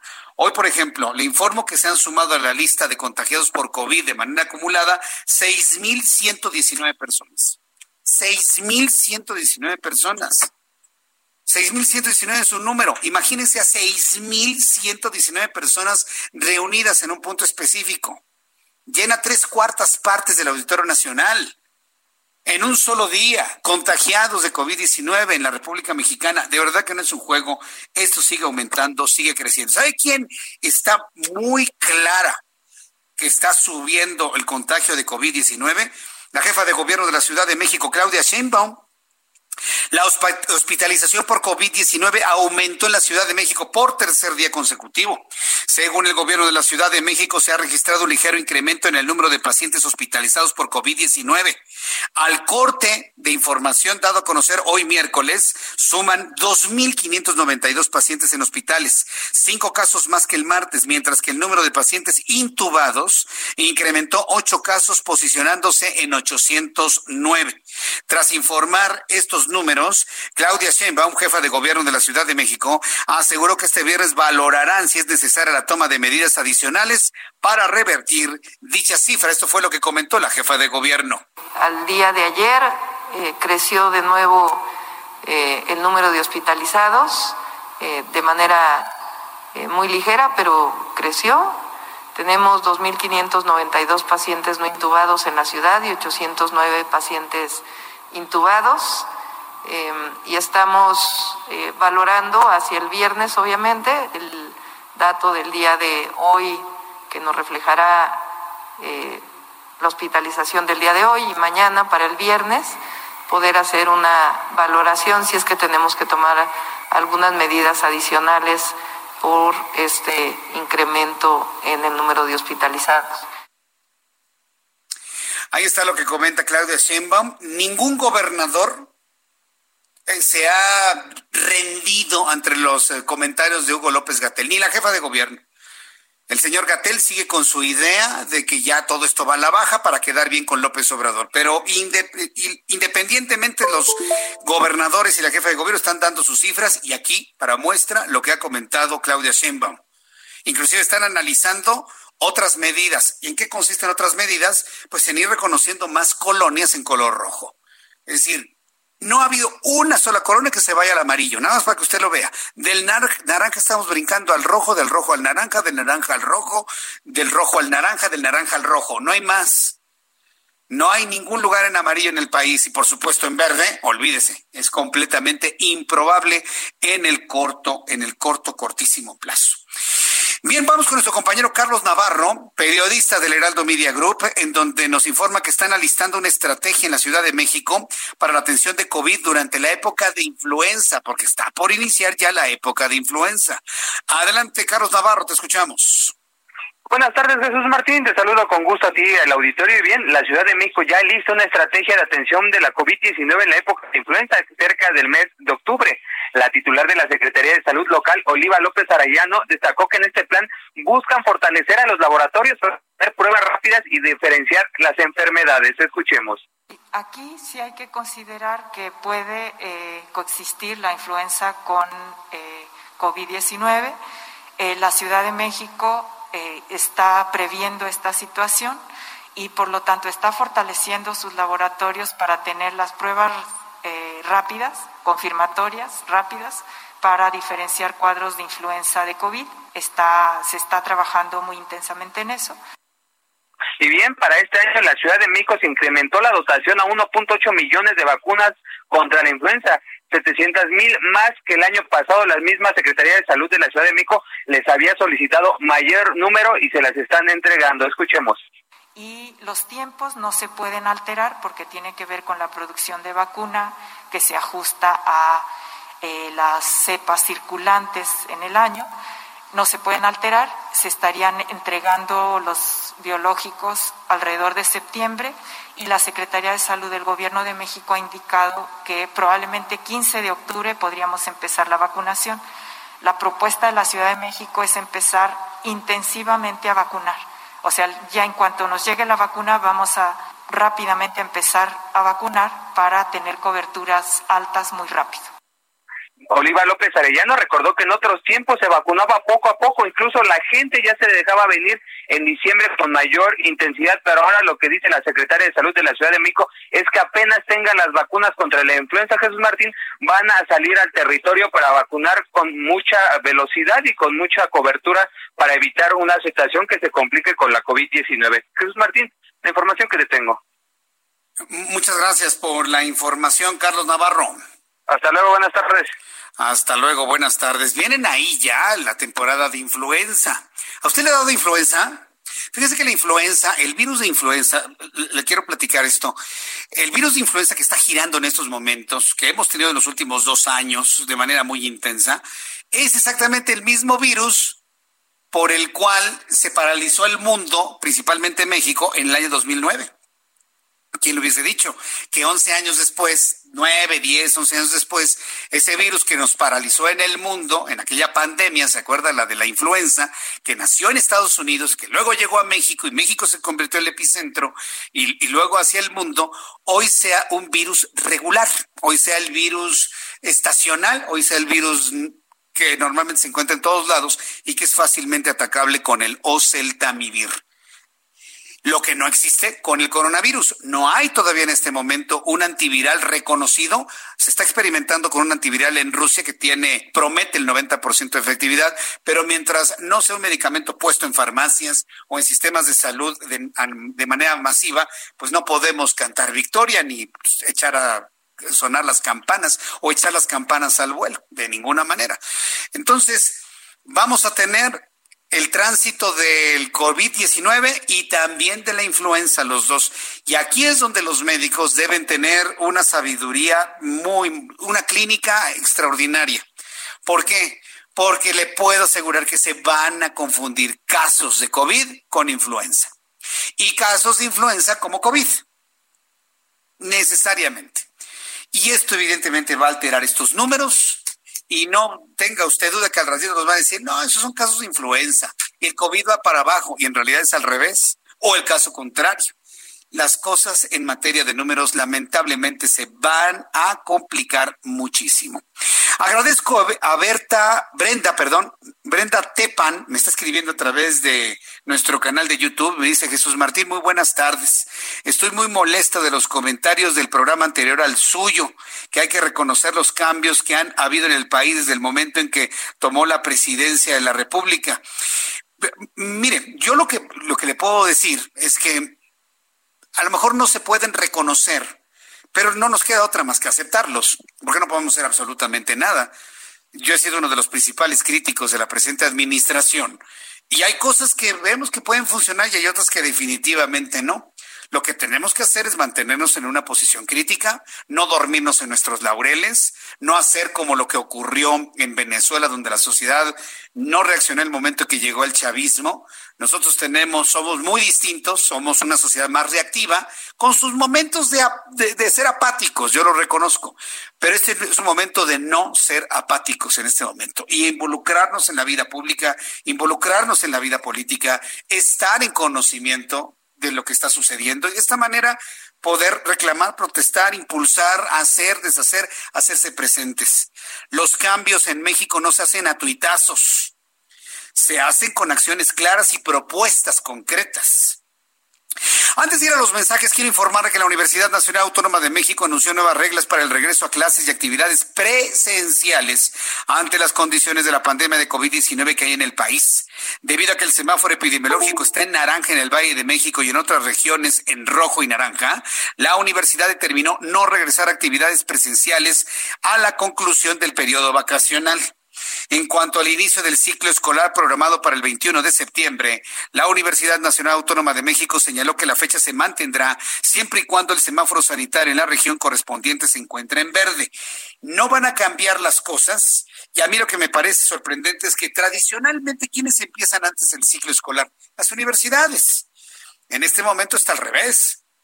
La universidad ha planteado su regreso a clases el 21 de septiembre, mientras que la educación preescolar básica y media superior está planeando su regreso a clases el lunes 17 de agosto, es decir, casi un mes antes que la Universidad Nacional Autónoma de México.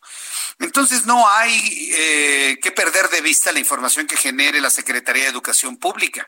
El día de hoy, el secretario de Educación Pública, Esteban Moctezuma Barragán, se habría reunido con las representaciones de educación de la, de la República Mexicana. Es decir, le, doy a conocer el dato. Hoy eh, a las 11, el secretario Esteban Moctezuma Barragán estuvo al frente de la reunión ordinaria del Consejo Nacional de Autoridades Educativas integrado por los secretarios de Educación de todos los estados. Se están analizando medidas y fechas posibles de regreso a clases presenciales de acuerdo con lo obtenido ayer en la reunión con el presidente de la República, López Obrador, y las autoridades de salud.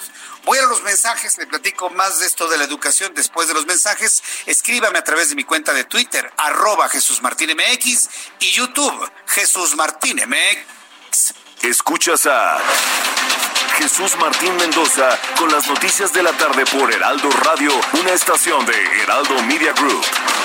Heraldo Radio, la HCL se comparte, se ve y ahora también se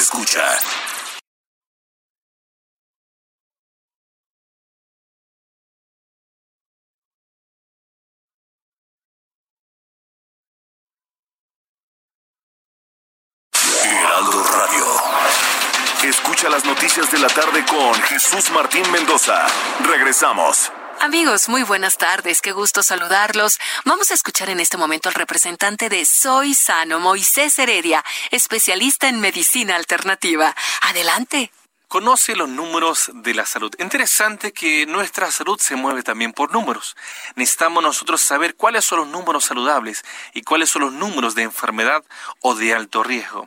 ¿Sabías que debes tener una circunferencia abdominal no mayor a 88 centímetros en el caso de las mujeres y 102 centímetros en el caso de los hombres. Vamos a medir nuestra cintura y vamos a ver realmente cómo estamos.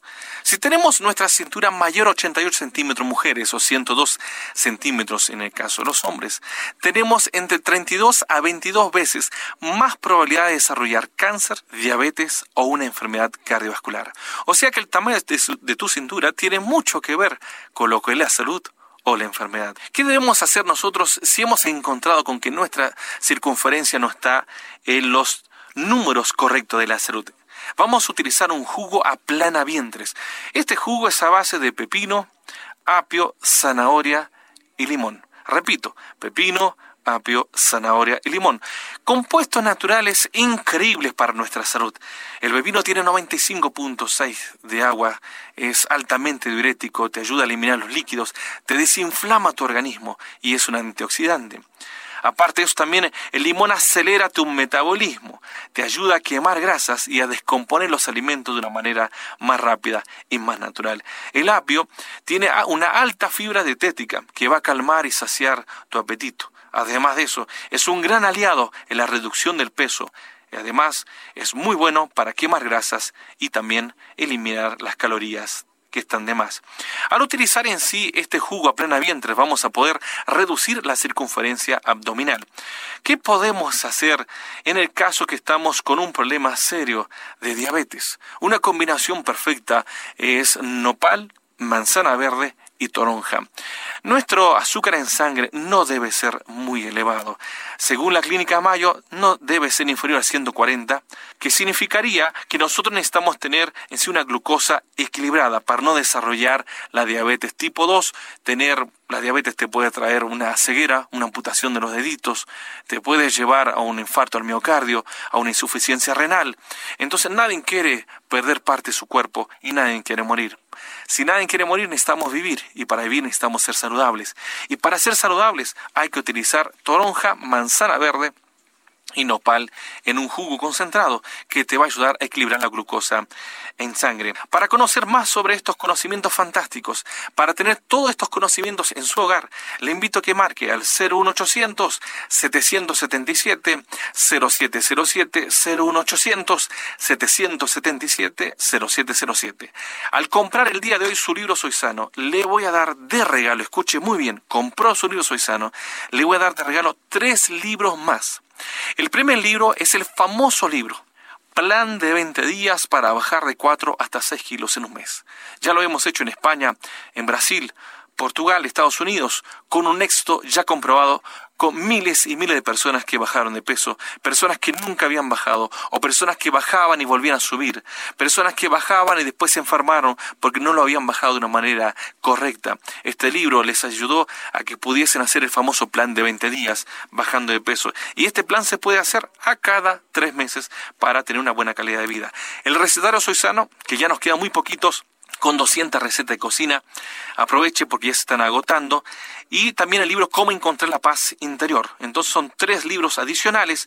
Le voy a arreglar los costos de envío y meses sin intereses y un complemento adicional para que pueda contribuir a bajar de peso de una manera fantástica. Entonces compra su libro Soy Sano, se llevará tres libros más, los costos de envío, meses sin intereses y un producto adicional que tiene 14 fibras y alimentos termogénicos que le ayudarán a acelerar el metabolismo y a quemar las grasas según por las mañanas en ayunas.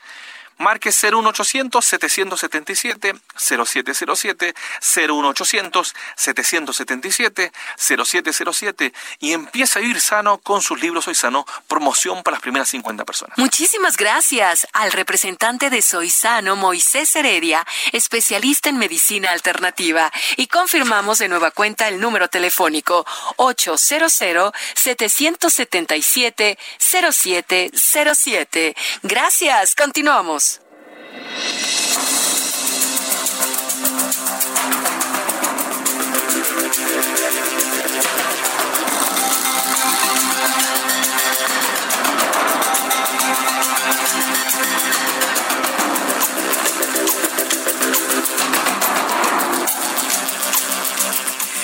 Son con 35 y en 25 minutos serán las 8 de la noche. Ya oscureció en la capital del país, pero oscurece porque está nublado. Prepárese si usted se encuentra en la calle. Si usted se encuentra en la calle, va a empezar a llover ya en un ratito más. Entonces, haga lo que tiene que hacer rápido. No maneje, por favor, rápido. No, no se exceda y sobre todo no se confíe. Y nosotros le estaremos acompañando. Me encanta acompañarle a esta hora de la tarde con toda la información. Me da mucho gusto saludar. Súbale el volumen a su radio. El volumen a su dispositivo. Ya para las personas que nos escuchan a través de su dispositivo electrónico. Súbale el volumen a su radio. En la línea telefónica, Mariana Aymerich Ordóñez, y es directora general del Festival Internacional Cervantino. Mariana Aymerich, me da mucho gusto saludarla. Bienvenida, muy buenas noches. ¿Qué tal, Jesús? Buenas noches. Encantada de, estar aquí en tu en tu programa y saludo con mucho gusto también a tu audiencia. Muchas, gracias, Mariana. No, pues nosotros de alguna manera muy interesados y al mismo tiempo preocupados, sobre todo para saber cómo va a ser el Festival Cervantino de este año. Octubre ya está lejano de toda la que fue la crisis, pero para cómo van las cosas, parece que todavía tendremos algún tipo de riesgo. ¿Cómo se está planeando el Cervantino de este año 2020?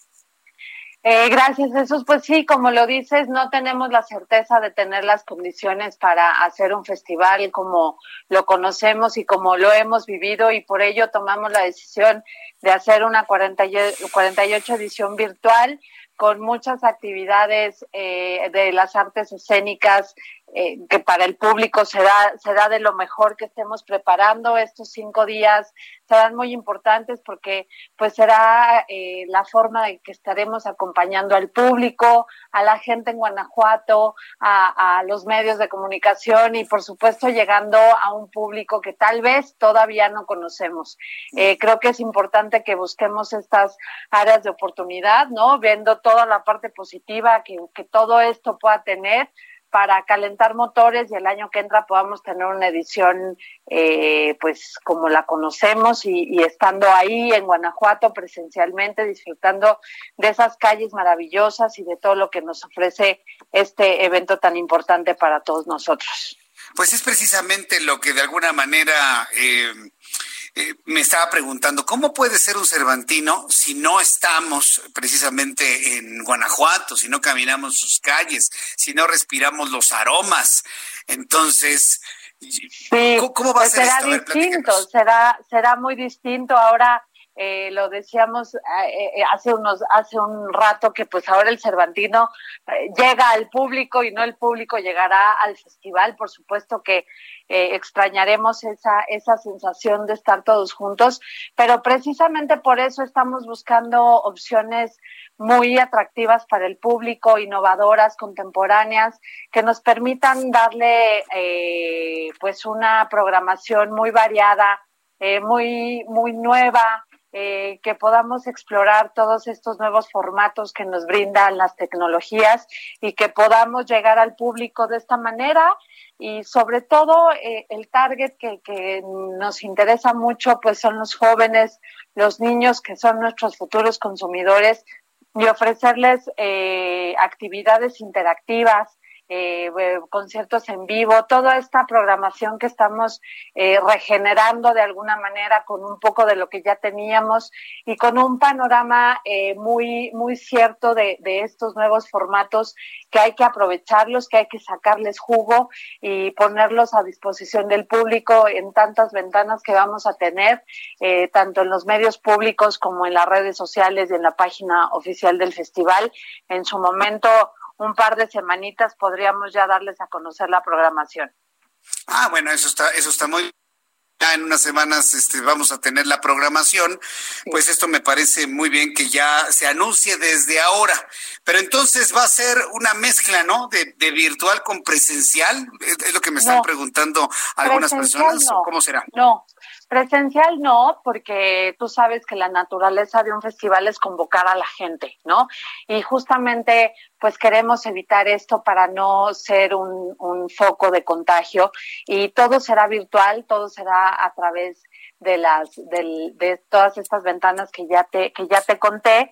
Y, lo único presencial por llamarlo de alguna manera son unas instalaciones que estamos planeando junto con el Centro de Cultura Digital y la Universidad de Guanajuato en puntos estratégicos de la ciudad para que sientan que ahí estamos, que los estamos acompañando, que es un festival diferente, pero no por eso dejamos de estar presentes de alguna manera, ¿no? Acompañarlos en todo esto a los ciudadanos, ciudadanos de Guanajuato que tanto, que tanto esperaban el festival como nosotros, pero que bueno, por las circunstancias esta vez será, será de esta manera.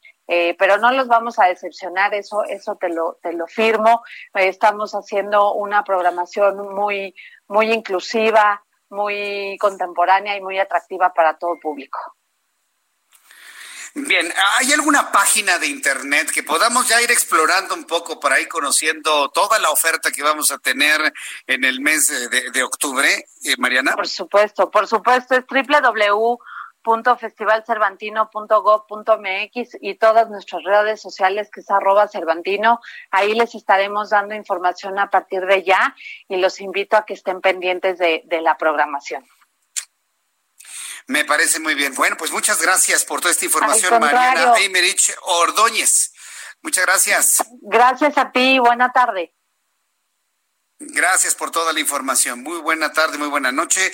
Hemos conversado con Mariana Aymerich Ordóñez. Ella es directora general del Festival Internacional Cervantino. Entonces, del Cervantino va a ser de manera completamente virtual. Hay que tomarlo de esta manera, hay que aceptarlo. Y bueno, pues eh, va a ser diferente. ¿Usted ha ido al Cervantino? No. Sí, también el Cervantino ha tenido sus excesos. También he conocido gente que va al Cervantino y lo único que hace es irse a emborrachar o irse a drogar, ¿no? Pues también tengo que decirlo como es finalmente. Hay mucha gente que se va a emborrachar, se va a drogar y no entran a un solo evento y no leen un solo libro. Eh, también lo hay, evidentemente. Pero pues de esta manera vamos a somos testigos de una nueva forma de hacer las cosas en la vida. No me queda la menor duda que estamos ante algo completamente nuevo. Bueno, vamos directamente hasta la Cámara de Diputados con Ayeli Cortés. Se ha votado ya los nombres de los cuatro nuevos consejeros del Instituto Nacional Electoral. Nayeli Cortés, adelante, te escuchamos. Buenas noches, Jesús Martín. Pues sí, hace unos minutos la Cámara de Diputados aprobó con 399 votos a favor el nombramiento de Norma de la Cruz, Carla Humphrey y Fernando Faz, además de Ustis Espadas, como los nuevos consejeros del INE que entrarán en funciones pues mañana que rindan protesta ante el Consejo General del INE. Déjame te cuento, Jesús Martín, que aunque hubo eh, pues unanimidad en cuanto a que todas las fracciones parlamentarias votaron a favor, sí hubo votos en contra y hubo votos en abstención. ¿De qué partido crees? De Morena. Pues sí, hubo cinco votos en contra de morenistas y cinco abstenciones. Entre las ah, los votos en contra se encuentran el de Rubén Cayetano y Alejandro Carvajal.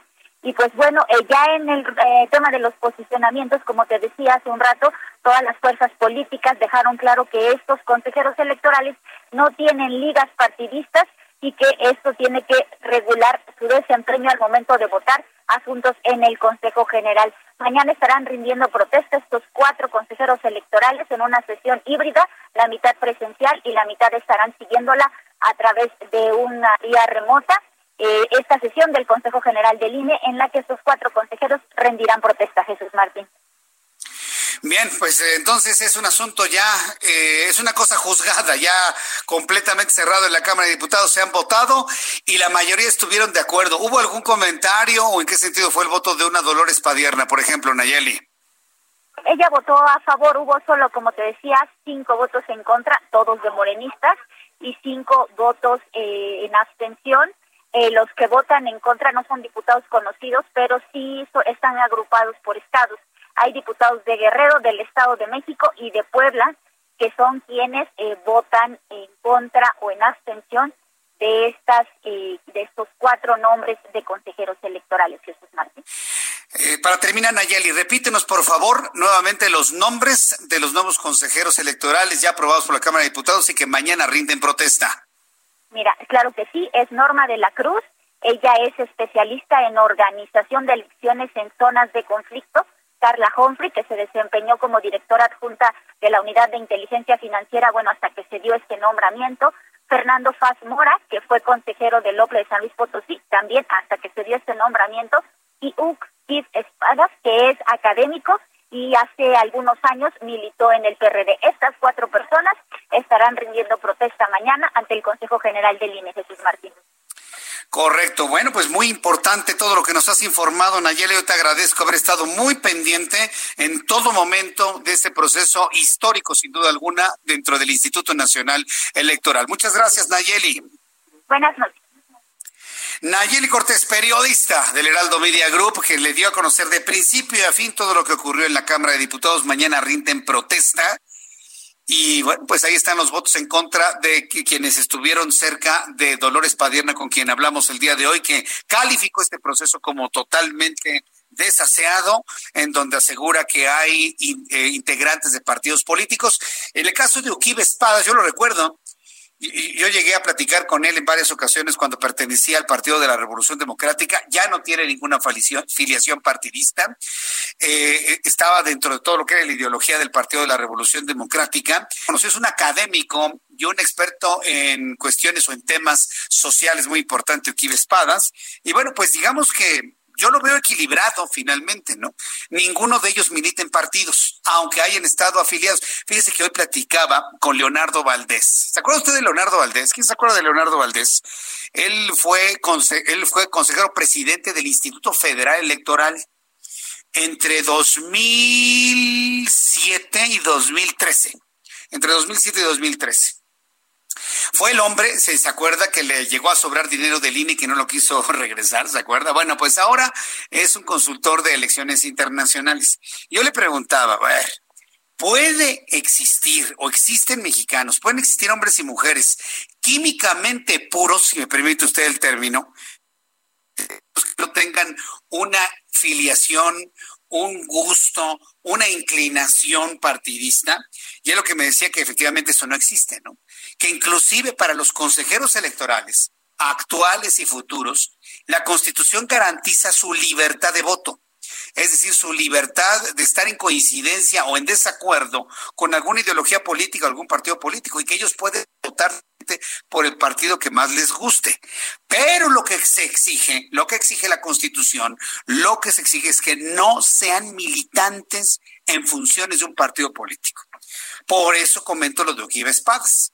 Uquibe Espadas estuvo en el PRD, ahora ya no está en el PRD. Por lo tanto, cumple con el requisito de la no militancia, aunque a lo mejor su corazoncito late a la izquierda. Entonces, eso es lo, lo, que precisamente estaba planteando la propia Dolores Padiarna. Tengo la línea telefónica, me da mucho gusto saludar como todos los miércoles a nuestro querido compañero, amigo, periodista del Heraldo Media Group, Mariano Riva Palacio. Mi querido Mariano, bienvenido, muy buenas noches. Querido Jesús Martín Mendoza, muy buenas noches amigos del Heraldo Radio. Fíjate que esta ocasión quiero platicarte sobre una investigación que desarrollan en nuestro país sobre el uso de los plásticos biodegradables. Esto con el objetivo, Jesús Martín, de enfrentar la creciente contaminación ambiental que estamos padeciendo y que representa este producto que se tira pues en la calle, en los ríos, en los mares, etcétera. Por eso investigadores de la Facultad de Química de la UNAM, específicamente del Laboratorio de microbiología experimental, fíjate que se han dedicado por más de 10 años a evaluar los plásticos de todo tipo, ¿eh? Y cómo contaminan el medio ambiente. Incluso están implementando una metodología con estándares internacionales que les ha permitido llevar a cabo con eficacia esta labor y brindar servicios a la industria. Bueno, pues usan una composta, que es materia orgánica, tú lo sabes, con la que simulan las condiciones de la naturaleza y con esto determinan la biodegradación.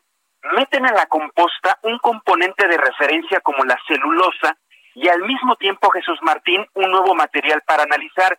Y a lo largo de seis meses observan y determinan la degradación.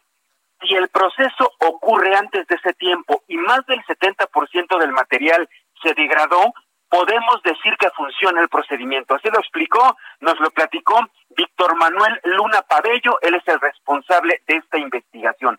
Recordemos, Jesús Martín, que en la actualidad pues se producen plásticos a partir del procesamiento del petróleo, algunos son reutilizables como el polietileno de alta densidad que se emplea pues en los envases de detergentes, agua o alimentos, vaya es el PET con el que se generan en México. Escucha el siguiente dato, Jesús.